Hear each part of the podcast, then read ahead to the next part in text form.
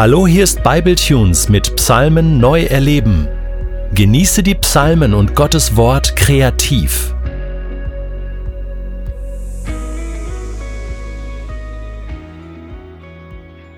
In Psalm 14 macht der Geist Gottes, der zu diesem Psalm inspiriert hat, etwas Besonderes. Er verstärkt den Kontrast zwischen Gut und Böse, zwischen gottlos und gerecht. In jedem Fotobearbeitungsprogramm, auch auf unseren Handys, gibt es die Möglichkeit, den Kontrast eines Bildes zu verstärken, also die Unterschiede zwischen Licht und Schatten. Das ist wichtig, wenn das Bild zu flach ist, wenig Licht und wenig Schatten aufweist und so etwas blass und verschwommen wirkt. Dann stellt man mit einem Schieberegler auf dem Display den Kontrast steiler. Dann gibt's mehr Licht, mehr Schatten, das Bild erhält schärfere Konturen. Ich weiß noch, wie ich einmal in Tirol Ski gefahren bin und die Lichtverhältnisse schwierig waren, nebulös. Es gab zwar genügend Licht, aber es war sehr diffus. Nebel lag über der Piste und Bodenunebenheiten und Wellen waren nicht zu erkennen. Und wisst ihr was? Ich wurde regelrecht auf der Piste seekrank. Mir wurde übel und ich musste pausieren. Am nächsten Tag war der Nebel gewichen, es gab wunderbare Licht- und Schattenkontraste auf den beschneiten Hängen, es fuhr sich wunderbar. Wir brauchen eine Sicht des Lebens, auch unseres Lebens, die genug Kontraste aufweist, damit wir Licht und Dunkel gut unterscheiden können. Psalm 14 ist da ein gutes Beispiel für diese Sicht. Für den Dirigenten von David. Törichte Spötter reden sich ein, es gibt keinen Gott. Sie richten Unheil an. Ihr ganzes Verhalten ist abscheulich. Keiner handelt so, wie es gut wäre.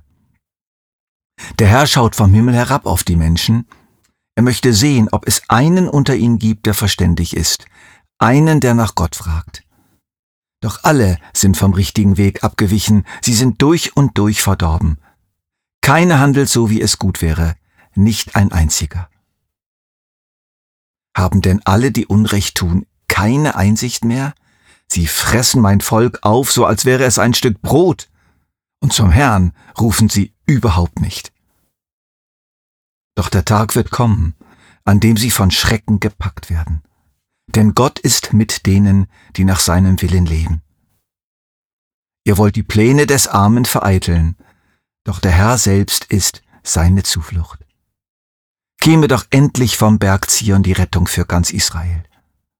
Wenn der Herr das Geschick seines Volkes zum Guten wendet, dann wird ganz Israel in Jubel ausbrechen.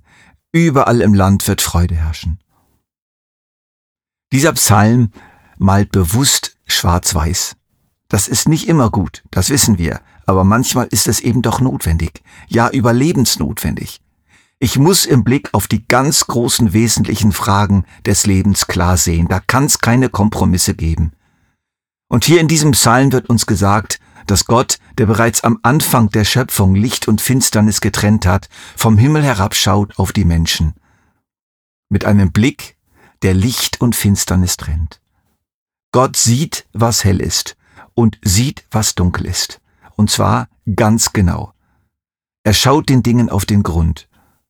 Er schaut allen Menschen ins Herz. Er schaut auf ihre Gedanken und Absichten, ihre inneren und äußeren Worte und Taten, ihre tiefste Grundhaltung ihm gegenüber. Und sein Urteil ist ernüchternd. Und es betrifft einen großen Teil der Menschen. Nicht alle, denn wir treffen ja in diesem Psalm in Vers 4 auch auf das Volk Gottes. Sie fressen mein Volk auf, als wäre es ein Stück Brot. Also das Volk Gottes ist auch da. Und in Vers 5 ist von denen die Rede, die nach seinem Willen leben. Eben doch nach seinem Willen leben. Wörtlich steht hier die Gerechten. Es gibt sie also auch, die Gerechten. Es gibt sie, die das Salz der Erde und das Licht der Welt sind. Sie werden hier zwar nicht näher beschrieben, abgesehen davon, dass sie manchmal wie Brot von den Gottlosen verschlungen werden. Die anderen, die törichten Spötter, wie sie hier genannt werden, werden umso deutlicher geschildert. Das Schwarze wird wirklich realistisch schwarz gemalt. Die ernüchternde Realität des Bösen in dieser Welt tritt uns klar vor Augen.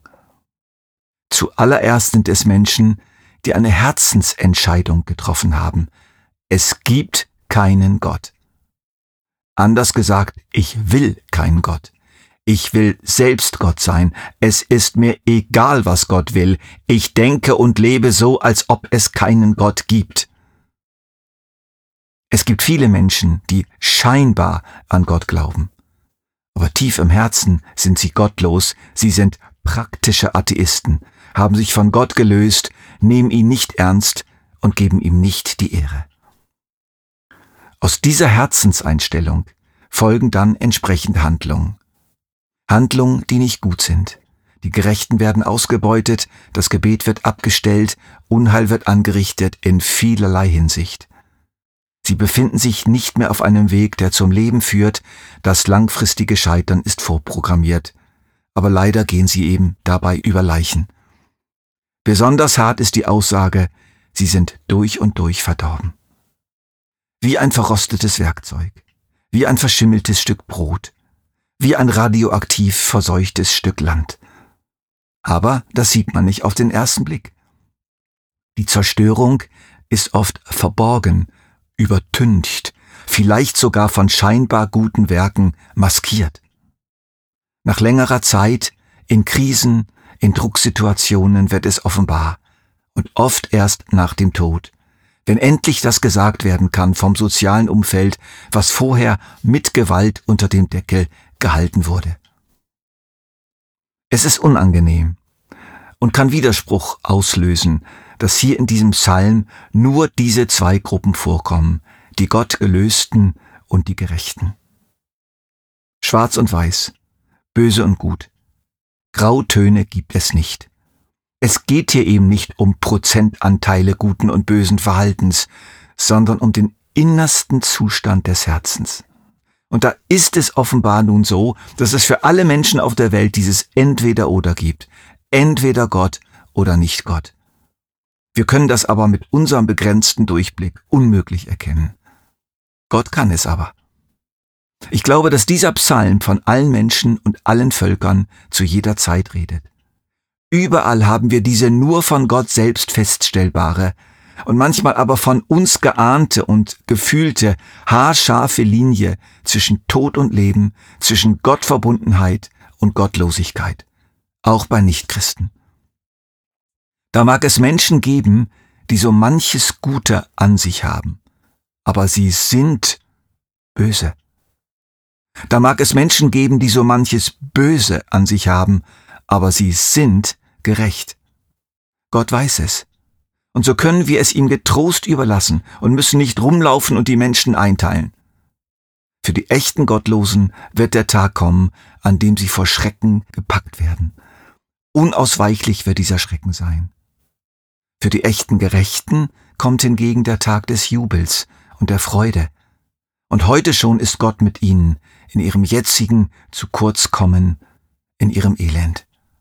Doch der Tag wird kommen, an dem sie von Schrecken gepackt werden, denn Gott ist mit denen, die nach seinem Willen leben. Ihr wollt die Pläne des Armen vereiteln, doch der Herr selbst ist seine Zuflucht. Käme doch endlich vom Berg Zion die Rettung für ganz Israel. Wenn der Herr das Geschick seines Volkes zum Guten wendet, dann wird ganz Israel in Jubel ausbrechen. Überall im Land wird Freude herrschen. Aber was kann ich denn jetzt tun? Angesichts dieses Schwarz-Weiß-Denkens und diese scharfe Linie zwischen Tod und Leben, Gottes Ferne und Gottes Nähe, Gottlosigkeit und Gottverbundenheit zu überschreiten, hinein ins Leben und der Gerechtigkeit Gottes. Hören wir auf Jesus Christus mal selbst. Was sagt er? Er ist das verkörperte Leben Gottes und die verkörperte Gerechtigkeit Gottes. In ihm und an ihm war weder schwarz noch grau, noch gräulich, noch weißlich, sondern strahlendes, makelloses, fleckenloses Weiß. Ein Weiß, welches die fromme Weißlichkeit der Pharisäer und Schriftgelehrten, die übrigens Menschen so hell und bewundernswert schien, zu schwarz machte. Das war für sie unerträglich, und so sorgten sie für seine Kreuzigung. Und dieser Jesus sagt, ich versichere euch, Wer auf mein Wort hört und dem glaubt, der mich gesandt hat, der hat das ewige Leben. Auf ihn kommt keine Verurteilung mehr zu. Er hat den Schritt vom Tod ins Leben getan. Johannes, einer der Jünger von Jesus, sagte von ihm, wer an ihn glaubt, wird nicht verurteilt. Wer aber nicht glaubt, ist damit schon verurteilt, denn der, an dessen Namen er nicht geglaubt hat, ist Gottes eigener Sohn. Paulus, der ehemalige Christenverfolger und Jesushasser, war tief überzeugt von seiner eigenen Gerechtigkeit durch das Befolgen des jüdischen Gesetzes. Bis er in einer Vision Jesus begegnete und auf einmal aus seinem sehr hellen Weiß ein Schwarz wurde. Die Abgründe und die religiös verbrämte Gottlosigkeit seines eigenen Herzens wurden ihm plötzlich bewusst. Er sagte später, oder ist Gott etwa nur der Gott der Juden? Ist er nicht ebenso auch der Gott aller anderen Menschen? Natürlich ist er das, so wahr es nur einen Gott gibt, den Gott, der auf ein und derselben Grundlage des Glaubens Beschnittene und Unbeschnittene für gerecht erklärt.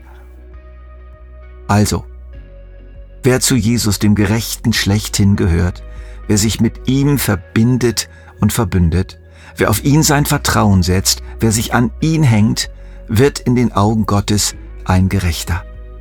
Er hat die Linie überschritten von schwarz zu weiß. Er hat den richtigen Weg betreten. Aus der Verdorbenheit wird dann langsam aber sicher Gesundheit, Liebe und Güte und praktische Gerechtigkeit.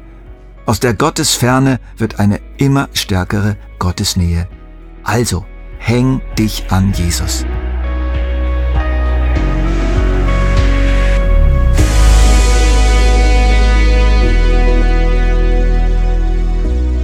Du möchtest diesen Psalm noch für dich persönlich vertiefen? Dann entdecke Makom und der Psalm wird für dich zu einem Ort in deinem Alltag. Makom ist als PDF downloadbar auf bibletunes.de Psalmen neu erleben.